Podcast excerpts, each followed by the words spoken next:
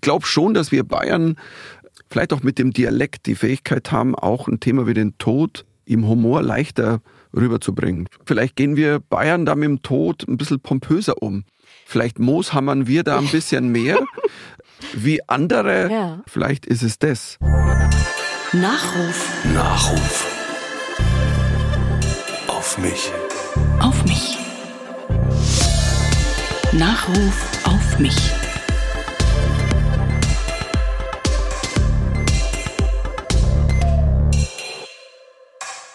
Hallo, ich bin Jule Lobo und das ist Nachruf auf mich. Heute habe ich einen Gast, der mit Autoritäten sehr schlecht umgehen kann, der schon ganz früh wusste, ich will die Leute unterhalten und seitdem physisch leidet, wenn er nicht auf einer Bühne darf. Hallo Michael Mittermeier. Servus, hallo. Warum hast du für dieses Format zugesagt, Michael? Weißt du, was jetzt gleich passiert? Ja, ich fand, es gibt ja sehr, sehr viele Podcasts. Ich höre sehr gerne Podcasts und ich mag dann, wenn, äh, ja, wenn was einen Kniff hat. Mhm. Ja, klar, du kannst jetzt mit jedem über immer alles reden, aber ich finde so ein Nachruf, also ich fange jetzt einfach mal früh an. Meine Tochter würde sagen, ja, das wird Zeit, Papa. Wir werden heute noch ganz viel über deine Tochter und äh, deine Family, eh, die ich total liebe, äh, sprechen. Aber jetzt kommen wir zu dem, spannenden, unangenehm, wie man es auch immer nennen möchte, Teil, denn wir hören jetzt den Nachruf von Michael Mittermeier. Na, was wollt ihr denn mal werden, wenn ihr groß seid? Als ich an der Reihe war, sagte ich, Old Shatterhand. Sie lachte. Alle lachten. Meine nächste Antwort half mir leider auch nicht weiter. Krankenschwester. Noch mehr Lachen. In dieser Kindheitserinnerung stecken vielleicht schon die beiden Grundpfeiler der Michael Mittermeierschen Lebenswelt. Lachen und Ungerechtigkeit. Er war nicht der Klassenclown, sagte er mal. Er war eher der Typ Gerechtigkeitsfanatiker. Also ist es irgendwie logisch, dass er diese beiden Lebensthemen verknüpft hat. Lachen gegen oder trotz Ungerechtigkeit. Lachen als Hilferuf. Ich glaube, die Bühne war für ihn Selbsthilfe. Das einzige Rettungsboot in einem Ozean aus Deppen und Dummheit. Warum soll er gerade hier auf der Bühne irgendwas machen? Warum nicht jemand anders? Der Hans oder der Sepp? Oder du? Ich habe nachgedacht, sinniert, studiert, falsche Eingebungen eliminiert. Und natürlich gibt es einen Grund, einen triftigen sogar. Weil ich will. Ja, weil ich will. Und ich wollte sowas von. Der junge Michael stand mal in einem Konzert von U2 und Sänger Bono hatte wohl die eigenen Gitarrenkünste etwas überschätzt und rief das Publikum um Hilfe. Na, wer meldete sich? Genau, der Michael, und kletterte zu Bono auf die Bühne. Spätestens da waren er und die Bühne ein Liebespaar. Und ich saß mal in seinem ersten Programm, Zapped, in den 90ern. Das kreiste noch um die eigene, ja, eher harmlose Erlebniswelt als TV- und Filmjunkie. Und wie er da rumkasperte, sich verrenkte mit den Armen, mit den Beinen, mit dem Mund.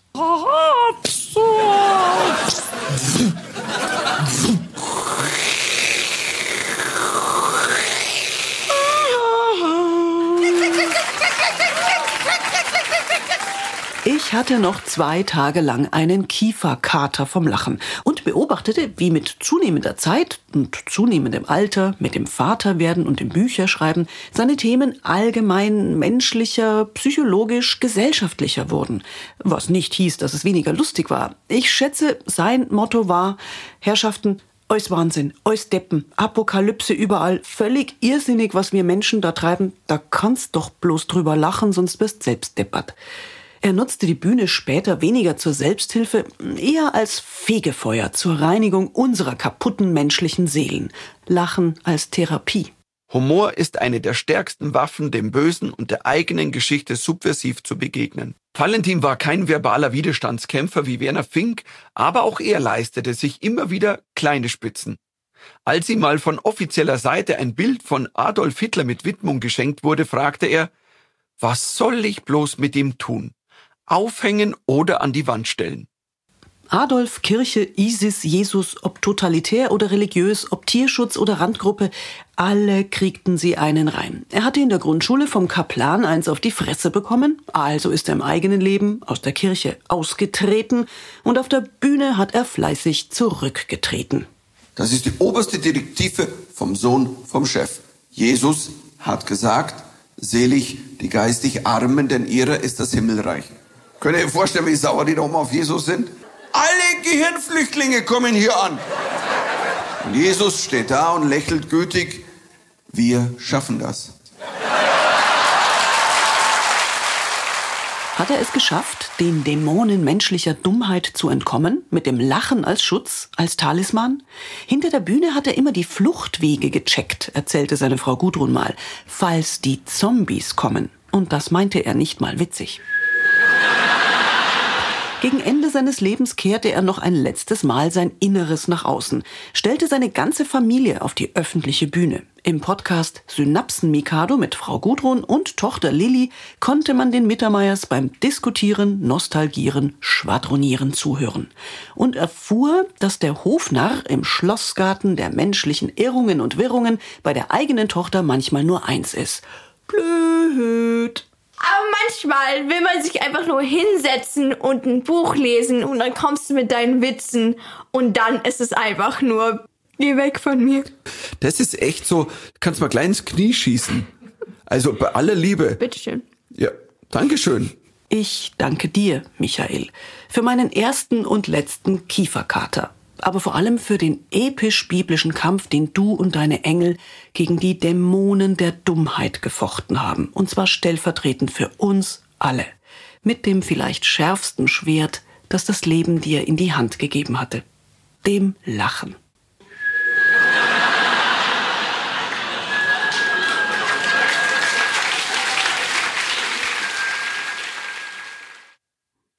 Ein schöner Nachruf und ich finde schön, dass das Trillerpfeifchen sich durchzieht. Bist du tief äh, getroffen oder ist, wie ist, fühlt sich das an, wenn man hört, dass jemand in der Vergangenheit von einem spricht, er war so und so? Ich habe mich so konzentriert auf was, was ist da jetzt alles drin, dass ich mhm. quasi die, die Vergangenheitsbewältigung noch gar nicht gemacht habe. Also ist ja alte deutsche Krankheit. Nee, ich habe jetzt eigentlich erstmal genossen, wo, wo, was sind denn die Dinge, wo wird denn rumgesprungen? Und das sind ja also ich höre die Dinge auch gerne. Also ich bin keiner, der sagt, boah, ich höre was von früher und naja, nee, sondern ich höre das gern und das Trillerpfeifchen doch, das. Ähm ich, ich war nicht in deinem Programm, ich weiß es nicht. Was für alle Leute, die jetzt, die jetzt nicht wissen, was dieses Trillerpfeifchen das immer wieder war, kannst du das kurz erklären, was das für eine Nummer ist? Ja, das, das war die Nummer bei ZEP, wo, wo man, wenn im Flieger nach New York, wenn du transatlantisch fliegst, kriegst mhm. du erst die Schwimmweste, weil ja Schwimmweste, glaube ich, Sponsor ist von Transatlantikflügen und dann hing da immer heute ja noch die Trillerpfeife dran. Da sagte die Stewardess, mit diesem Trillerpfeifchen kann man nach einem Flugzeugabsturz über Wasser auf sich aufmerksam machen. Und dann habe ich eine Nummer draus gemacht, wie ich mir das so vorstelle, so zehn Meter hohe Wellen und und wer hört dich da? Und, ja, okay. und, und, und dann 40 Seemeilen entfernt, also ich pfeife, fliegt so ein Rettungshubschrauber und eben der eine fliegt und der andere horcht in die See rein. Du, ich glaub, da pfeift einer. Gell, glaubt doch kein Mensch. Ja, ich denke mir gerade so ein bisschen nach dem, was wir jetzt gerade auch in dem Nachruf gehört haben, die Trillerpfeife ist ja dann wahrscheinlich eher für die Leute da, um ein gutes Gefühl zu haben. Nämlich dieses Gefühl, wenn du in einer komplett fucked up Situation bist im Meer, so du hast einen Flugzeugabsturz überlebt, du hast diese blöde Weste an und hast dann diese Trillerpfeife, dann pfeif einfach, damit es dir vielleicht auch besser geht. Ich meine, du wirst eh wahrscheinlich früher oder später ertrinken oder erfrieren oder irgendwas, aber fürs eigene Feeling ist es erstmal gut, dass da noch ein Gadget dran ist. Und ich frage mich, ob deine, dein Humor, das, was du machst, so ein bisschen die Trillerpfeife für manche Menschen ist. Also so, also es ist einfach gut fürs Feeling, weil man merkt ja schon, du bedeutest wahnsinnig vielen Menschen total viel. Hast du oft dieses Feedback, dass Leute sagen, es hat mir wahnsinnig durch eine Zeit geholfen oder in schwierigen Zeiten geholfen? Ich kriege das wirklich sehr oft und das berührt mich auch. Das finde ich schön, weil dann hab, dann mache ich ja was richtig. Mir geht es ja nicht darum, Leuten zu helfen in dem Sinn, sondern ich möchte mhm. Leute zum Lachen bringen. Das ist der Job des Stand-up-Comedians. Also erstmal Punkt um, das, das sind die 100 Prozent. Mhm. Und natürlich ist es aber toll, wenn es ein bisschen drüber hinausgeht mal. Ich glaube aber, dass das Lachen eben was Wichtiges ist, so geht's mir ja auch. Mhm. Immer, und das ist ja ein Ding, das habe ich mal irgendwann so als Bild gehabt, immer wenn es eine Situation gibt, wo kein Humor stattfindet oder man ein ungutes Gefühl hat, man merkt, boah, hier ist nichts mehr mit Lachen oder weiß, oh, der versteht keinen Spaß, dann merkt man, es ist komisch. Jede Situation, wo Humor quasi in Anführungszeichen nicht zugelassen ist, hat was Schräges und was Ungutes. Hm. Man fühlt sich nicht ganz wohl. Und deswegen ähm, ist das Lachen dann vielleicht in so einer Situation sogar doppelt wichtig. Ähm, wir nehmen den Podcast jetzt auf, er wird später ausgestrahlt, aber wir haben es äh, Mitte März, es sind circa drei Wochen her, Putins Angriffskrieg in der Ukraine. Auch jetzt mal für die zeitliche Anordnung für die HörerInnen da draußen. Wie geht's dir denn jetzt so, wenn man das im Fernsehen sieht und so? Und also klar, es gibt diesen Spruch, die Zeiten sind viel zu ernst, um keine Witze zu machen. Aber es ist ja trotzdem eine extrem ernste Zeit, vielleicht so ernst wie schon seit Jahren nicht mehr. Ja, aber, aber ich überlege dann gar nicht, also ob mhm. ich jetzt äh, was drüber machen kann oder nicht, sondern ich will ja zu jeder Zeit was machen und ich, ich versuche immer die Zeit zu spüren. Weißt du, als ich vor zwei Jahren diese sogenannte Corona-Programm gemacht habe, das habe ich aus dem Boden gestampft, weil ich gemerkt habe, es macht keinen Sinn jetzt vor Autos oder in diesen schrägen Open Airs, wo du 100 Leute auf dem 4000er Platz gespielt hast, wenn ich jetzt einfach ein Programm abspule, sondern ich erzähle euch jetzt die Geschichten, die ich gerade erlebe ähm, und die da sind um uns rum. Und das hat mich auch wieder zu meinen Wurzeln gebracht, weil auch ich habe angefangen, über das zu schmunzeln. Mhm. Also über die Mütter-WhatsApp-Gruppe heißt ja nur so, weil die Väter sich verpissen, die ja. Säcke. Also mit dem neuen Buch war es ja ähnlich, dass ich sage, okay, warum ein Buch über Fernsehen? Weil wir haben alle in den letzten zwei Jahren, das muss man so sagen, also wir haben extrem viel mehr Fernsehen geguckt. Wie ich es auf der Bühne sage immer, wir haben entweder gesoffen oder Fernsehen geklotzt. Also ist ja. Aber weißt du, was ich mich die ganze Zeit frage? Wie hast du es denn hinbekommen? Also ich finde es eh schon, ich versuche seit zwei Jahren ein Buch zu schreiben. Ich finde, es ist so eine ekelhaft anstrengende Arbeit. Du hast auch noch ein Buch übers Fernsehen geschrieben. Das heißt, du hättest die beste Ausrede gehabt zu sagen, ich muss jetzt recherchieren und mich nicht ans Buch setzen. Den ganzen Tag könntest du nochmal eine Feldanalyse machen, nochmal ein Filmchen gucken, nochmal eine Serie reingucken. Ich muss nochmal Breaking Bad sehen, alle 13 Seasons. Aber du hast es halt fertig bekommen. Du hast sogar in der Corona-Zeit, in der Leute irgendwie sehr prokrastinieren, zwei Bücher geschrieben. Wie geht es? Wie geht es? Ich glaube, das ist eine Grund, ähm, also ich bin ziemlich gut im, im Reagieren. Ich nehme jede Challenge an. Und das habe ich ja, wer sich meinen Weg der 35 Jahre anguckt, immer gemacht. Ich muss ja am Abend auch als Comedian bist auf der Bühne, du weißt nicht, wer ist da. Da kann es ja mal sein, da sitzen 20 Leute, die sind alle scheiße drauf oder alle besoffen. Du musst reagieren. Mhm. Also und so reagiere ich aber auch im Leben. Ich habe reagiert mit einem Programm auf die Zeit mit Corona. Dann kam die Idee, boah, da wäre ein Buch gut. Bin ich zu meinem Lektor gefahren und sage, pass auf, ich habe eine super Idee. Er sagt, ja, okay, für nächstes Jahr. Sag ich, nein, das muss jetzt raus. Also wie Gott. nächstes Jahr? Und er sagt, ja, aber äh, nee, nee, geht nicht mehr. Es ist jetzt Ende Juni. Es ist vorbei. Und dann sage ich, ja, aber wann müsste ich es denn abgeben, dass ihr es drucken könnt? Ja, gar nicht, weil es ist ja vorbei. Sag ich, nein, gib mir einen Zeitpunkt. Gib mir einfach, gibt's irgend in einer Gaga-Welt, also, weil ich habe ihm die Idee vorgetragen, er fand es großartig, habe die Geschichten erzählt und, und, und dann habe ich gesagt, komm, gib mir eine Zeit. Ja, also spätestens halt Ende Juli. Das heißt in vier Wochen. Ja, aber ich muss erst fragen. Ich kann ja nicht, ich weiß nicht, ob wir das drucken können. Sag, okay, das heißt, Du fragst, aber ich setze mich jetzt hin, weil ich kann jetzt nicht einen Tag verlieren. Ich fange schon mal an. Heißt in vier Wochen ähm, werden wir zwei äh, lektorieren. So, und das, keine Ahnung, und das sollte dann so raus. Und das war dann, dann, dann tauche ich da ein und das hat dann nichts mit, keine Ahnung, wenn ich in die Welt eintauche, dann bin ich da komplett drin. Und jetzt in dieser Fernsehwelt, das war natürlich großartig. Da flashen natürlich die ganzen Bilder hoch der Serien. Weißt du, klar, wenn du, mhm. du schreibst über Michel aus Lönneberger und du siehst, den da noch sitzen im Holzschuppen, siehst dich selber auch, wo ich dann, ich habe ja versucht, zu all diesen Fernsehsendungen ähm, alte und die neuen dazu zu holen, das Ganze ein bisschen gegeneinander laufen zu lassen und aber auch persönlich zu werden, indem ich mal meine persönlichen Bezüge, die man oft auf der Bühne, wo man sagt, ja, das wäre zu lang zu erzählen. Und diese Bilder hat man so im Kopf, also so als Kind, man ist mit der Enterprise so mitgeflogen mhm. und dann viele Jahre später, wo ich dann mal Leonard Nimoy kennenlernen durfte, was eines der beeindruckendsten Dinger war in meinem Leben, weil der so ein toller Mann war. Das ist wirklich mhm. nicht real. Wie ist es ähm, mit diesem Zombie-Fact in dem Nachruf gerade? Hast du, ich frage das, weil ich selbst, mein Mann sagt immer, an mir ist eine Prepperin verloren gegangen, weil ich so Fluchtwege immer checke und immer gucke, wenn jetzt irgendwas wäre, wie kommt man noch aus der Wohnung raus und so. Aber Zombie ist ja noch mal eine Stufe drüber. Das ist ja jetzt nicht nur Fluchtwege checken, sondern es ist ab auf die Apokalypse vorbereiten. Ja, aber nur in, also jetzt nicht daheim schrägerweise, sondern tatsächlich über Jahre hinweg habe ich jedes Backstage, wo ich gespielt habe, einfach gecheckt. Pass auf, kann ich absperren? Ich muss absperren können, weil wenn ich absperren kann, ist dann in meinem Raum, wie viel ist da zu essen? Da steht Trinken, äh, okay, da ist ein Klo drin, da ist ja ein, Waschbecken, das können Sie volllaufen lassen im Falle von, weil irgendwann geht's Wasser aus. Das Problem ist ja, ich habe tatsächlich eine Zombiephobie aber ich gucke das alles. Also ich Ah, habe alle okay. Staffeln gesehen, Walking Dead, bin gerade in der letzten jetzt, die Finale. Und ähm, weil, und das ist zwar, hört sich lustig an, aber studier deinen Gegner. Der Punkt ist, indem ich das gucke, lerne ich ja, was hat der gemacht, der überlebt hat.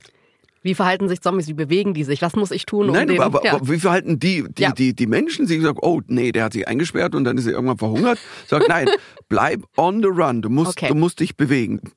Es ist zwar ineinander übergegangen, dass ich auf der Bühne dann auch lustige Nummern erzählt habe, aber ich habe tatsächlich auch, meine Albträume waren mal lange Zeit, es ist heute noch, vor ein paar Tagen hatte ich mal wieder so einen und es ist, war irgend so eine apokalyptische Welt und dann, ich weiß, okay, fuck, das sind ja die Zombies.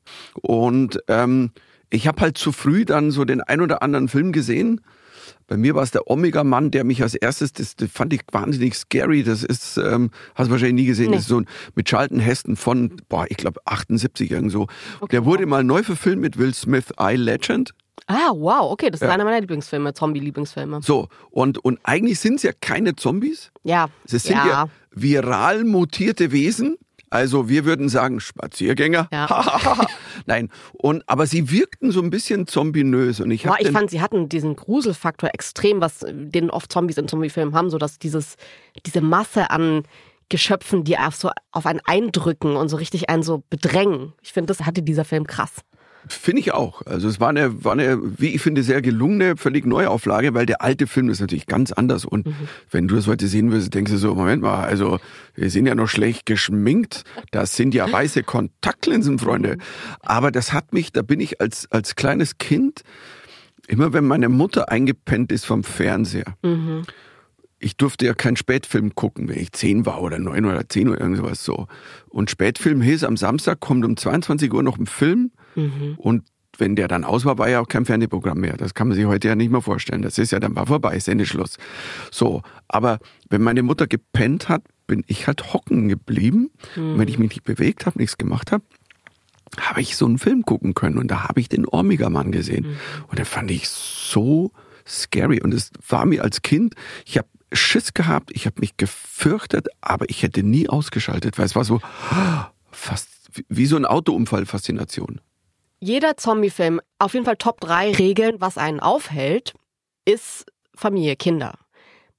In deinem Leben habe ich aber das Gefühl, die halten dich sowas von gar nicht auf, deine Familie, sondern ich habe das Gefühl bei dir, dass du so sehr von der Energie von deiner Frau und deiner Tochter lebst, wie ich kaum jemanden kenne, der in der Öffentlichkeit ist und vor allem auch in deinem Job ist, weil es gibt ja echt viele Comedians, vor allem männliche Comedians, die so fast schon so einen Boyband-Charakter haben und so ein bisschen so, so tun, als seien sie die ewigen äh, Singles, nie über Kinder reden, das gar nicht sichtbar machen. Das ist bei dir irgendwie genau das Gegenteil. Also es sind zwei Dinge. Das eine, dass ich dir recht gebe, dass ich wahnsinnig viel, viel Energie aus meiner Familie ziehe und, und das immer getan habe. Ich bin ja auch, das müssen, muss man ja wissen da draußen, mit meiner Frau seit fast 32 Jahren zusammen. Das ist eine lange Zeit und wir sind sehr gerne immer noch zusammen und Corona hat uns gezeigt, yep, also, weil das ist ja, war ja die Hardcore-Zeit. Ich meine, ich kenne auch Pärchen, wo das ganz anders ausgegangen ist, weil wir kennen uns so lange und wir haben uns ja bevor ich überhaupt mal bekannt wurde. Meine Frau hat mich kennengelernt, ich war ein unerfolgreicher Kleinkünstler. Meine Frau war Sängerin, die hat in Bands gesungen, die hat mehr Zuschauer als ich, was das in Jugendzentren und kleinen Bühnen und so. Und, ähm, und dann ist es explodiert. Ich war viel auf Tour. Und wie meine Frau mal gesagt hat, also unsere Nettozeit ist ja vielleicht zwei Drittel von diesen 30 Jahren, wie auch immer. Und dann hast du jetzt schon gemerkt, also wir haben eine, einfach eine Verbindung zueinander immer gehabt und haben sie immer noch. Und das ist super. Und Lilly, als dazu kam, ähm, das ist, ja, das ist einfach toll. Insofern, diese Energie beflügelt mich und es hat ja auch ein Zentrum, dass du wohin kommen kannst, heimkommen kannst. Und es hält dich nicht auf, weil du kommst an einen Platz, wo du gerne hinkommst. Und in der eigenen Wahrnehmung ist vielleicht mal, weißt du, wenn, wenn ich mal wieder, ich kann ein sehr manischer Mensch sein in dem, was ich mache, also ob auf Tour oder wenn ich Projekte mache und tauche dann weg und bin dann, sagt meine Frau mal äh, die Formulierung, ich bin dann im Tunnel und damit hat sie recht, ich bin in einem Tunnel, wo ich auch gar nicht mehr rauskomme, wo ich auch oft dann nicht mehr ansprechbar bin. Das ist Ja, dann nicht Ja. einfach mit mir. Ja, vor allem, ich habe ich hab jetzt gerade drüber nachgedacht, natürlich dieser Deal, den du, von dem du gerade erzählt hast, mit ich gebe in vier Wochen das Buch ab, heißt ja auch in dem Moment fragst du nicht deine Frau oder deine Tochter, hey, der Papa muss jetzt und dein Mann muss jetzt in den nächsten vier Wochen eigentlich 24-7 schreiben, ich bin nicht da, ich bin einfach physisch gerade nicht anwesend, weil ich das machen muss, sondern das entscheidest du dann einfach und das machst du dann auch. In dem Fall ja, weil das, das Schöne ist, dass meine, dass meine Frau, die, die hat äh, schon, das war nach den, den letzten Büchern vorher, sagt, immer wenn du schreibst, bist du super. Weil ich bin zwar dann stundenlang am ja. Tag, also schreib dann keine Ahnung acht Stunden, aber das war dann, es war Sommer und dann, ich habe früh angefangen und da war klar, am Nachmittag gehen wir in den See baden Ach, und ich mache halt noch eine Spätschicht vielleicht. Vielleicht schauen wir sogar noch einen Film an und ich mache eine Spätschicht, aber ich war da eigentlich mehr da, wie wenn jetzt irgendwie jede Woche vier Tourtermine wären. Hm. Und das andere ist, ich habe immer Comedy gemacht aus der Situation daraus, in der ich mich befinde. Hm. Also vor Zept hatte ich ja auch schon vier Programme gemacht. Das war alles noch, das war anders. Das war nicht ganz so persönlich, aber trotzdem habe ich immer über was gemacht, was mich umgeben hat. Und es war klar, dass als ich halt, als wir nicht verheiratet waren, gab es meine Nummer natürlich auch über uns zwei als Pärchen und bla bla bla. Dann haben wir geheiratet, dann habe ich eine Nummer gemacht über, ja, ich habe geheiratet, weil da was Schräges. Und als das Kind kam, ich halt gar nichts davon, auf eine Bühne zu gehen und sagen, ja, weißt du, und ich mit meiner neuen Freundin habe ich, oder bist verheiratet, hast zwei Kinder, führst ein komplett anderes Leben wie das, was du auf der Bühne erzählst. Ich kann das nicht. Ich verstehe das, aber ich, ich glaube, dass es also ist ja eigentlich dumm, dass man sagt, es ist toll, dass du deine Frau und deine Tochter nicht versteckst. Aber ich finde, bei dir ist es so eine Selbstverständlichkeit. Woher kommt, oder ich mich frage, woher kommt diese Selbstverständlichkeit, dass ihr so ein Team seid? Du verkaufst dich auch nicht als Individuum, sondern ihr seid eine Einheit irgendwie. Aber das ist nicht sowas, ich verkaufe mich jetzt als äh, das macht sich halt gut Familienvater oder so, sondern ich habe das Gefühl, du begreifst dich wirklich so. Ist das, kommst du aus einer Familie, wo das auch schon immer so war? Oder das ist ein schönes Wort, das du gebraucht hast. Ich begreife mich, also ich versuche es seit langer, langer Zeit. Also man arbeitet dran, man hat ja auch mal Hilfe dabei. Das ist ja, wenn ich so zurückblicke, was alles war, also ohne Hilfe kommst du ja auch nicht durch. Also mhm. das ist so, ähm, ohne da ins Detail zu gehen.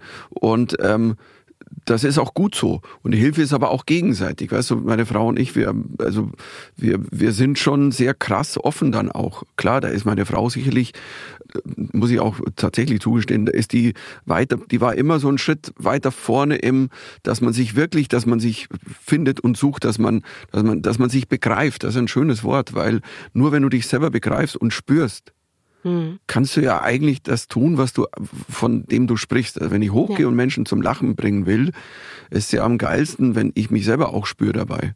Hm. Deswegen glaube ich, war, also Zept war dann nicht zufällig der Durchbruch, sondern bei Zept habe ich mich gefunden. Das war mein Programm, wo ich mich komplett gefunden habe. Das ist meins und das hat ja eine zehnjährige mhm. oder noch längere Vorgeschichte. Und, und ich glaube, das ist tatsächlich eines der wichtigsten Dinge, auch im Humor, in der Comedy. Das begreifen manche Comedians nicht, die, die halt nur schreiben eine Nummer auf, das könnte lustig sein und sag, ja, aber es muss, ich kann sowas nicht gucken. Mhm. Also ich bin dann, ich merke das. Und deswegen liebe ich halt Leute, die, die das Leben auf der Bühne, wo, wo ich merke, die, die, nimm eine Caro Kebikus, nimm einen Streiter, nimm einen Bastian Pastewka, nimm einen Josef Hader, keine Ahnung, you name it, Hazel Brucker. Das sind alles Leute, die wissen, wo sie stehen, die spüren sich, die, die, die sehen die Zeit.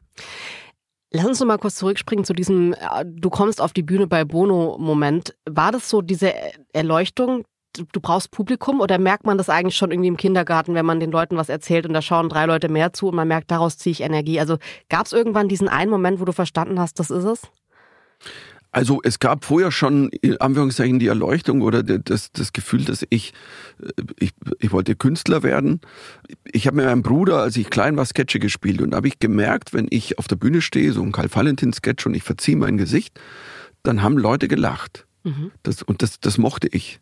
Und das hat mir gefallen und das hab ich, haben wir dann regelmäßig gemacht. Und irgendwann war mein Antrieb, ich würde gerne ein eigenes Programm haben, weil Nachspielen ist schön, gibt tolle Sachen, aber ich würde gerne was Eigenes machen. Und, und 87 war dann das Jahr, wo ich für mich, nee, ich möchte ein Programm machen. Ich alleine, weil nur damals, in den 80ern, mhm. konntest du nur touren, wenn du ein 90-minütiges Programm hattest. Es gab ja keine, es gab offene Bühnen ein paar, aber du konntest nicht touren. So. Und das war mein Antrieb. Und dann war dieser U2-Moment in der, in der Olympiahalle in München 87. Es war eine Erweckung, aber auf, nicht, dass ich sage, ich muss jetzt auf die Bühne, sondern die Erweckung war, klar, es gibt keine Alternative. That's it. Mhm. Und ich habe nie wieder nach diesem Tag ähm, mir die Frage gestellt, ob ich was anders tun soll. Deine Tochter, deine wunderbare, muss man echt sagen, Tochter Lilly, die man in eurem Podcast in Nobs Mikado auch hört.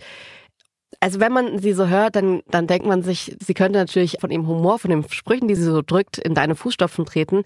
Was wäre jetzt aber, wenn sie sagt, Papa, ich nutze meine Schlagfertigkeit und werde Unternehmensberaterin?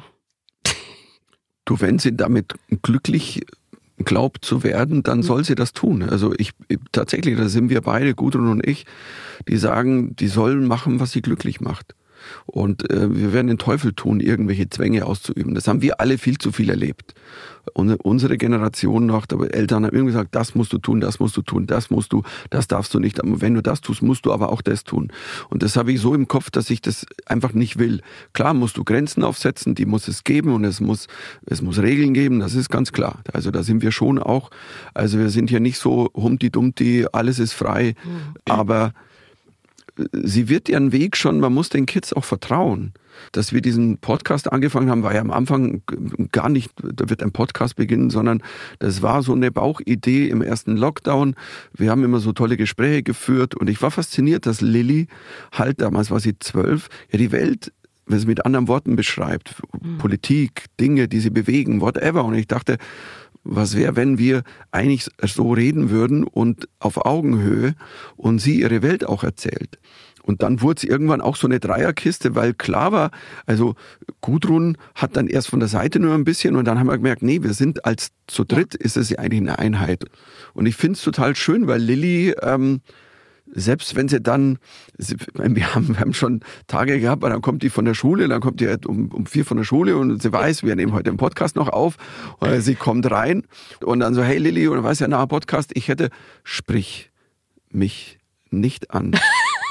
und, und, und dann ist so, ähm, ja, aber wir müssen, nein, ich bin, und dann weiß man, okay, pass auf, Vater, Papa, sag ich zu mir, ähm, entspann dich jetzt, die braucht jetzt tatsächlich ihren Raum, die kommt gerade von der Schule, wenn das einer mit dir jetzt machen würde, würdest du wahrscheinlich auch so reagieren, weil du kommst voll aus dem Stress und was Ding und so und dann kommt, hey, musst du noch hier und so mhm. und, und, und dann kommt die runter und eine Stunde später und also wenn sie keinen Bock hätte, würden wir es auch nicht machen. Wir haben auch immer gesagt, wenn du irgendwann sagst, hey, it's over, mhm. dann ist vorbei. Jetzt haben wir noch das Glück, dass wir da scheinbar einen guten Draht zueinander haben und dass wir auch, weil ich kenne ja auch Familien, weißt du, da sitzt die Tochter mit dem iPhone in ihrem Zimmer und, und TikTokt. Der Sohn, der zockt an der Maschine äh, und die, die Mama guckt sich whatever eine Serie an und, und Papa will auch was anders sehen. Vier Menschen in vier Räumen gucken ja. Fernsehen. Und das ist ja dann, dann wird Fernsehen natürlich zur Nullkommunikation. Wenn du aber ähm, und wir gucken gern miteinander, dass wir uns einen Film aussuchen oder Serien. Und das ist super, weil wenn du miteinander was teilst, und dann kannst du sagen, es ist ja nur Fernsehen. Nein, es ist nicht nur Fernsehen, weil du teilst ja auch ein Gefühl, du teilst, du quatscht dann darüber. Mhm. Als sie an Weihnachten mal, das war von vorletztes Weihnachten, haben wir Lilly alle unsere Favorite Weihnachtsfilme gezeigt. Weißt oh. du, von tatsächlich Liebe bis zu, ja, stirb langsam eins. Weißt du, so alles. Ah, okay, weil das also, wollte ich nämlich gerade fragen. Darf sie dann, darf Lilly dann die Zombie-Filme gucken, die du als Kind so dich totstellen musstest, um die Nein, Zombie noch nicht. Wir sind, ja. also bei Zombie habe ich tatsächlich noch die Grenze gezogen. Mhm. Also sie hat jetzt schon mal, wir haben Sachen angeguckt ab 16. Sie ist mhm. erst 14, okay. aber das mhm. gucken wir dann nur zusammen und ja. entscheiden miteinander. Mhm. Das heißt zum Beispiel Game of Thrones gucken wir nicht, weil in Game of Thrones ist einfach ähm, das auch da ist zu viel sexualisierte Gewalt drin. Also ja. das ist ja so brachial, das äh, weiß ich auch, das wäre zu früh, das geht nicht. Mhm. Die Gewalt an sich, also kann, es gibt ja Kinder, die können damit besser umgehen, weil sie sie abstrahieren können. Es gibt ja Kids, die drehen durch, wenn da ein, ein Pfeil reingeschossen wird und es blutet nicht mal, mein Gott, was so, Bonanza, da war mhm. Indianer. Und Lilly hat da, ist nicht zart beseitet, aber du musst schon immer gucken. Wir haben Squid Game zusammen geguckt. Mhm. Ich weiß, das ist sehr tough, das ist ab 16, aber Squid Game ist eine 1A-Gesellschaftsstudie. Mhm. Also ich habe es ja mal äh, genannt, das ist ja so äh, Jimmy's Next Topmodel auf Koreanisch. Also es stimmt ja auf eine Art und Weise, weil sie, jeder muss mit dem anderen irgendwie zusammenhelfen, aber jeder weiß, am Schluss gibt's nur eine oder einen. Und das ist ja ein Effekt, das ist ja eine Psychologie. Und klar sind viele harte Szenen drin und dann wurde auch viel geredet über die Schüler am Schulhof spielen die mhm. Spiele nach ihr könnt jetzt nicht einfach immer wieder eine Serie rausziehen, was auch mit den die Killerspiele sind schuld am sei nein, also was er ja. Wladimir Putin hat sich ganz selbst entschieden. Also der hat auch keine äh, PS3 gezockt, hm. also um dahin zu kommen, wo er ist. Was wäre jetzt, wenn Lilly in fünf Jahren sagt, wieso habt ihr mich Squid Game schauen lassen? Oder ich wollte überhaupt nicht, ich war noch ein Kind und ihr habt mich da in einen Podcast gedrängt. Ich wusste ja gar nicht, was ich will. Also diese ganz klassische Kritik auch schon, wieso sagt ihr den Namen eures Kindes? Datenschutz, die Kinder müssen, ähm, dürfen nicht stattfinden, müssen draußen bleiben. Das habt ihr ja schon immer so ein bisschen anders entschieden, ohne dass ihr sie jetzt irgendwie krass in die Öffentlichkeit gezogen habt, aber. Das wird nie kommen, weil ich glaube, so wie es ist, sie entscheidet eben mit. Und weißt du, man nimmt das Buch Achtung Baby da habe ich quasi über Schwangerwerden, Schwangersein, mhm. Babys bis zu einem Jahr geschrieben. Und mir war klar, ich höre auch danach auf. Ich meine, das war so ein Riesenbestseller. Ich hätte danach auch Achtung Kleinkind machen können, Achtung Kindergartenkind. Und mhm. das hätten sie mir aus den Händen gerissen. Mir war aber klar, das will ich nicht. Kannst du das verstehen, dass die Leute das ähm, aber auch interessiert an Menschen wie dir? Ja, ich weiß, dass manche das tut, aber es ist nicht mein Problem. Also das, das ist der Satz, den ich immer gesagt habe. Wenn mich haben Leute, weißt du, als bei Zepte so hochschoss und irgendwie, weißt du, ein bisschen bei Wetten das aufgetreten, da haben 15 Millionen Leute zugeguckt. Es ist, das ist echt viel. Am nächsten Tag hat jeder gewusst, was du gemacht hast. Mhm. Ey, die ganze Republik. Äh, und da, wenn du rumgegangen bist, da wurde ich mir, ja, was ist, wenn Leute dich erkennen und, und, und Ding und so. Und da sage ich, ja, aber das ist ja nicht mein Problem. Also, ja. wenn mich jemand nett anspricht, wunderbar, ich gebe auch gerne ein Autogramm oder ich mache mal ein Foto. Ähm, nur halt, wenn jemand mir einen blöden Spruch gibt, re reagiere ich ja nicht. Ich bin immer höflich, aber ich brauche keinen Dämelspruch. Ich brauche niemanden, der mir einen Witz erzählt. Aber meine Fans waren immer tatsächlich, man würde heute sagen, Shoutout an meine Fans, die waren immer respektvoll. Ich habe irgendwie selten ich bin nie unhöflich, aber es gibt dann einen Punkt, wo ich dann ganz ernst sage, pass auf, wir sind an einem Punkt, du hast ein Nein bekommen ja. und eine Grenze aufgezeigt bekommen. Ich weiß nicht, warum du sie nicht akzeptierst. Hatte das mal und wurde ich wüst beschimpft, was ich für eine arrogante Drecksau. Sage, Entschuldigung, mhm. ich habe mich gerade seit zehn Minuten höflich ja. unterhalten mit jemand, die alle Grenzen überspringt oder der auch mit einem anderen Fall. Und ähm, und das geht so nicht. Mhm. Du hast gerade Zept schon angesprochen. Du hast bis jetzt wieder frisch auf Tournee mit dem 25-Jahre-Special, was irgendwie krass ist. 25 Jahre hört sich so, das hört sich einfach so lange schon an. Ähm, ja, was für mich denn, nicht, weil ich älter ja, bin. Ja, okay. so. ja, ich bin halt 28 und denke mir gerade 25, 29 bin ich jetzt gerade, aber 25 klingt für mich halt schon so, ist ja auch ein Vierteljahrhundert, das ist ja lang. Ähm, was hat sich denn geändert? Was hat sich denn verändert? Naja gut, es hat, also wenn wir jetzt beim Thema Fernsehen bleiben, hm. weil ja Zepp das Fernsehthema hatte, ich meine, schau dir an, das Fernsehen ist natürlich, ich nehme jetzt einfach mal das schöne Wort vielfältiger geworden. Also mhm. und ähm, klar, wird, viele sagen, ja, Fernsehen gibt's ja nicht mehr. Und ich sage, mhm. doch, doch, auch Netflix ist ja Fernsehen. Es ist ja auch, ich sehe auch Disney Plus als Fernsehen, Amazon, alle wie sie heißen, mir ist es wurscht, Hulu, Zulu. Ich sehe das alles als Fernsehen und deswegen kann ich ja gar nicht mehr ablästern. Der sagt, boah, ist alles beschissener geworden. Natürlich haben wir mittlerweile die, diesen Satz, den ich, den ich hinten auf meinem Buch geschrieben habe. Es ist viel passiert zwischen Lassie und dem Bachelor hm. und es ist viel passiert zwischen den Drombuschs und Game of Thrones.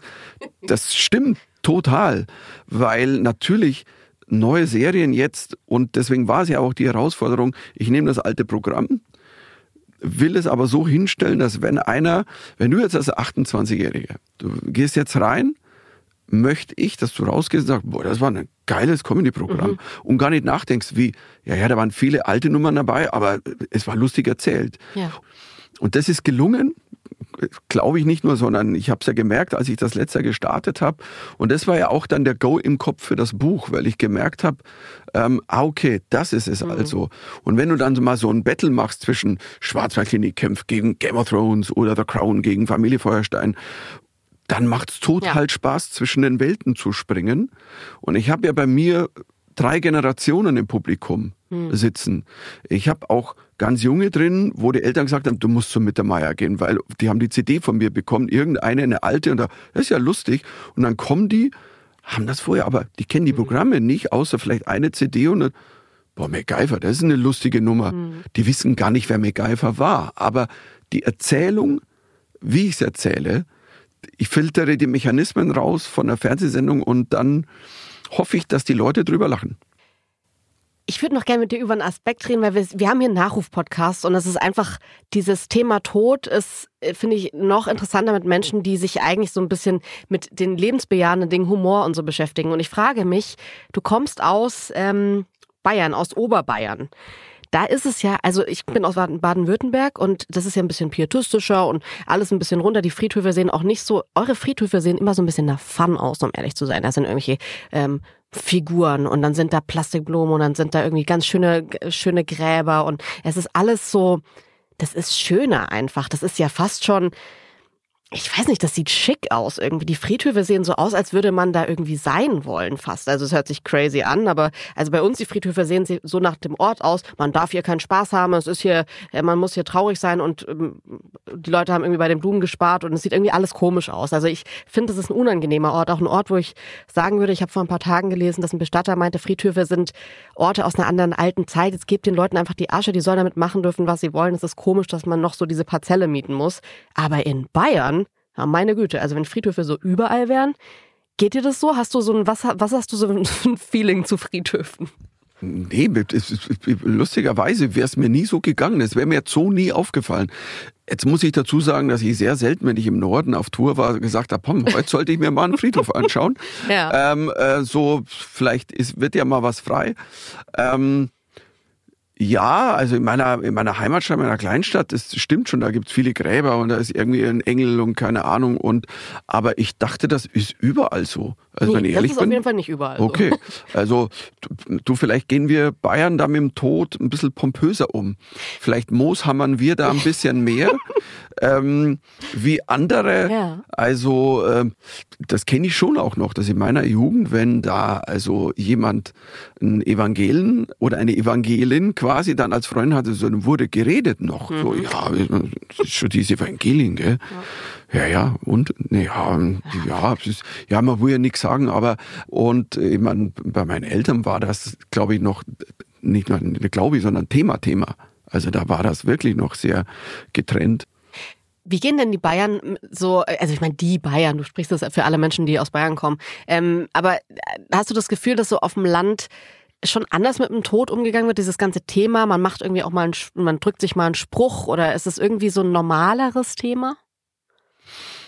Es könnte sein, also dass wir, da sind wir wahrscheinlich ähnlich ein bisschen wie die Österreicher. Wenn du zum Beispiel in Wien, das hat ja auch sowas so, es gibt ja eine Hymne von Wolfgang Ambros, es lebe der Zentralfriedhof. Das ist ja eine, der Zentralfriedhof, by the way, wenn du da hingehst in Wien, You ain't seen nothing yet. Das ist ein Friedhof, mhm. da ist alles, was du in Bayern gesehen hast, das ist nichts. Das ist Harald Glöckler, das ist nicht mehr. Das ist Mozart. Wahnsinn, aber auch mit, das ist unfassbar. Da gehen Leute rein, wirklich, um auch spazieren zu mhm. gehen dazwischen, zwischen diesen wahnsinnigen Gräbern und ja, ich glaube, die sind schon auch ein bisschen morbid, die Wiener und ähm, es gibt einen Film, der heißt, wer früher stirbt, ist länger tot. Mhm. Der wurde in Bayern, das war, ich weiß nicht, wie alt ist der jetzt, 15 Jahre, 20 Jahre und ein kleiner Junge, der damit umgeht mit dem Tod seiner Mutter und das ist ein sehr leichter Film über ein mhm. wahnsinnig schweres Thema. Also insofern eigentlich interessant. Hm, ich glaube schon, dass wir Bayern vielleicht auch mit dem Dialekt die Fähigkeit haben, auch ein Thema wie den Tod mal, ich sag mal, im Humor leichter rüberzubringen. Vielleicht ist es das. Aber ähm, machst du Witze über den Tod? Habe ich auch schon. Ich mache ja auch, ich mache ja Witze über alles und mache ja auch Witze über Dinge, die mich ja selber. Der Tod ist ja nichts, was mich freut, sondern auch erschreckt. Hm. Ich hatte mal das, boah, das irre lange her, was war das für ein Programm? Das muss, das war mein zweites Programm, Ende der 80er, hatte ich ein Gespräch mit dem Tod. Und da habe ich ja dann lauter, glaube ich, schlechte Wortspiele reingeschrieben, weißt du, so mit dem Tod, mhm. der halt mit, der mit dir spricht. Also jetzt, wenn ich über den Tod spreche, ist es halt eher, weißt du, wenn ich, wenn ich aktuell auf eine Bühne gehe, baue ich natürlich sowas ein wie die Ukraine und, und mhm. Äh, Russland, die Invasion oder auch immer, was auch in der Pandemie, das ist auch, ich meine, es wird manchmal vergessen, es sterben täglich, jetzt wo wir gerade noch sind, immer noch so 200, 220, manchmal 250 Leute jeden Tag. Mhm. Aber jeder tut so, als ob es vorbei wäre. Ja. Also du hast das Gefühl so, ja, ist ja alles so, ja, wir haben gleich Freedom Day und. Was hältst du davon? Ich, ich krieg das nicht so ganz. Also ich meine, ich bin ja auch gerade frisch Genesener und das war nicht, nicht schön. Also, und ich kenne auch einige, was auch nicht schön war. Und irgendwie drumherum so, hey, geil, und ich will es jetzt auch kriegen, weil dann haben wir es gehabt. Das ist so ein Spirit, wo ich mir denke, nee, ähm, weißt du, es kann schon sein. Stell mal vor, jetzt kommt noch die Variante, was ja gerade wieder mhm. passiert. Was machen wir denn dann im Oktober? Sollen wir wieder bei Null anfangen? Weil irgendwie die Leute dann sagen, boah, ist mir egal und ja, wir setzen Masken überall ab und sagen, ich habe auch keinen Bock im Zug zu setzen, fünf Stunden mit Maske. Aber äh, ganz ehrlich, ähm, ich versuche mich zu schützen und meine Familie. Hm. Da kommt auch die Familie wieder rein. Also ich bin auch verantwortlich für die Leute, die ich treffe. Familie, Freunde und so. Es gibt einen Spruch von Benjamin Franklin, wer die Freiheit aufgibt, um Sicherheit hm. zu bekommen, wird am Ende beides verlieren. Das ist so ein Satz, den könnte jetzt jeder Querdenker auch sagen. Theoretisch, weil die sagen, ja, wir haben die Freiheit verloren. Sagt, nein, nein, dann wäre meine Version jetzt, wer die Freiheit propagiert, mhm. sich aber einen Scheißdreck um seine Mitmenschen schert, weil ja. er sich eben äh, nicht drum schert, um Regeln oder Anstecken und so, der hat nie von Freiheit gesprochen. Das hat nichts mit Freiheit zu tun. Also der weiß gar nicht, was es ist. Ich habe noch ein paar schnelle Fragen am Ende, weil ich auch weiß, dass du jetzt heute schnell weiter musst und noch Anschlusstermine hast. Ähm, wenn du dir das einfach jetzt random aussuchen dürftest, der Trauredner oder Traurednerin für deine Beerdigung, wer sollte das sein? Also im Moment würde ich mal sagen, Josef Vater sollte die Rede halten. Das wäre das einfach der, ich würde sagen, großartig, dieser Österreicher großartigste deutschsprachige Stand-up-Comedian-Kabarettist. Und welche Songs würden laufen? Ich denke, es wird, es wird U2 laufen. Definitiv. Es wird auch mal ein Meatloaf-Song laufen. Ich weiß, das können viele null nachvollziehen. Also, ich glaube, so ein wilder Mix, auch mhm. Talking Heads, The Clash, es soll Led Zeppelin, Queen, es soll The Police, es Jetzt soll. Wird ein Konzert. Ja, es, es wird ein Konzert. Ich finde, man sollte, es sollte jemand einfach Songs einspielen, die mein Leben begleitet mhm. haben. Und, und ich glaube, das wäre, das wäre schön. Von welchem Traum hast du dich bereits verabschiedet? ich, ich glaube, ich habe mich von nie von einem Traum verabschiedet, weil ähm, wenn es noch einen Traum gibt, also gibt ein Ding, wo ich sage, ja, das hätte ich gerne immer noch, ähm, habe mich verabschiedet, auch wenn es unrealistisch ist, aber irgendwann vielleicht ist es. Was kannst du besser als die meisten? Das, was sie auf der Bühne machen. Also definitiv. Gibt es eine kindliche Abneigung, die du noch nicht überwunden hast? Kindliche Abneigung, die ich nicht überwunden habe. Ähm, ja, aber die, die, die ist echt gegen Autoritäten. Also die, die sich auf, und zwar, die sich nicht auf einer Eigenschaft äh, basieren, sondern nur auf einer Autorität, einer Macht ohne Inhalt. Damit konnte ich als Kind nicht umgehen und die habe ich auch immer noch nicht abgelegt. Ich hätte jetzt mehr Fragen, aber ich finde, das ist ein wirklich schönes Ende, weil wir damit ja eigentlich auch angefangen haben. Das war der erste Satz äh, im Nachruf oder beziehungsweise in der Vorstellung. Ich habe mich, hab mich daran erinnert, deswegen. Wow, ja. Michael Mittermeier, vielen, vielen Dank für deine Zeit. Es war ein wunderbares Gespräch. Danke und wir sehen uns ja nie wieder. Jetzt, jetzt bin ich ja. Zum Glück nicht. Nachruf auf mich. Nachruf auf mich ist ein Podcast von Zebra AudioNet. Idee, Redaktion und Produktion Doris Hammerschmidt und Frank Busch, Medienproduktion München. Moderation und Redaktion Jule Lobo. Ausführende Produzentin Tina Jürgens. Anregungen und Feedback gerne an info at zebra-audio.net. Nachruf auf mich.